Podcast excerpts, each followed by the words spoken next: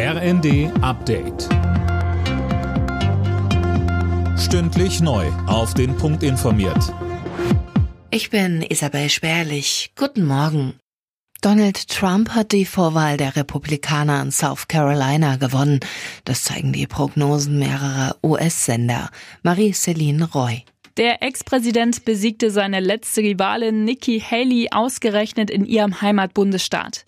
Sie will aber weiterhin nicht aufgeben und mindestens bis zum Super Tuesday in anderthalb Wochen im Rennen bleiben, dann stimmen viele Bundesstaaten ab. Wer sich die Nominierung beim Parteitag der Republikaner im Juli sichert, tritt dann im November gegen Präsident Joe Biden von den Demokraten an. Bei ihrem Besuch in der Ukraine hat Bundesaußenministerin Baerbock weitere deutsche Waffenhilfe zugesagt. Sie hatte in der Hafenstadt Odessa ihren ukrainischen Amtskollegen Kuleba getroffen.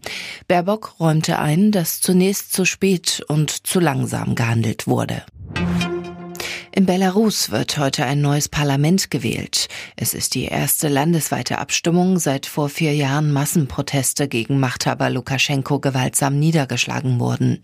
Oppositionsführerin Tichanowskaja sprach bei der Wahl von einer Farce. Der Dokumentarfilm The Homie hat bei der Berlinale den Goldenen Bären abgeräumt. Das gab die Jury der Filmfestspiele bekannt.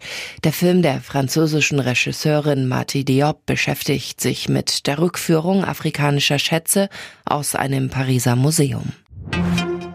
Sieg für die Bayern im Spitzenspiel der Fußball-Bundesliga. Nach zuletzt drei Pflichtspielniederlagen gab es gegen RB Leipzig ein 2 zu 1.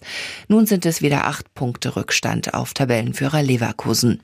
Die weiteren Ergebnisse Union Heidenheim 2 zu 2, Gladbach Bochum 5 zu 2, Bremen Darmstadt 1 zu 1 und Stuttgart Köln 1 zu 1. Alle Nachrichten auf rnd.de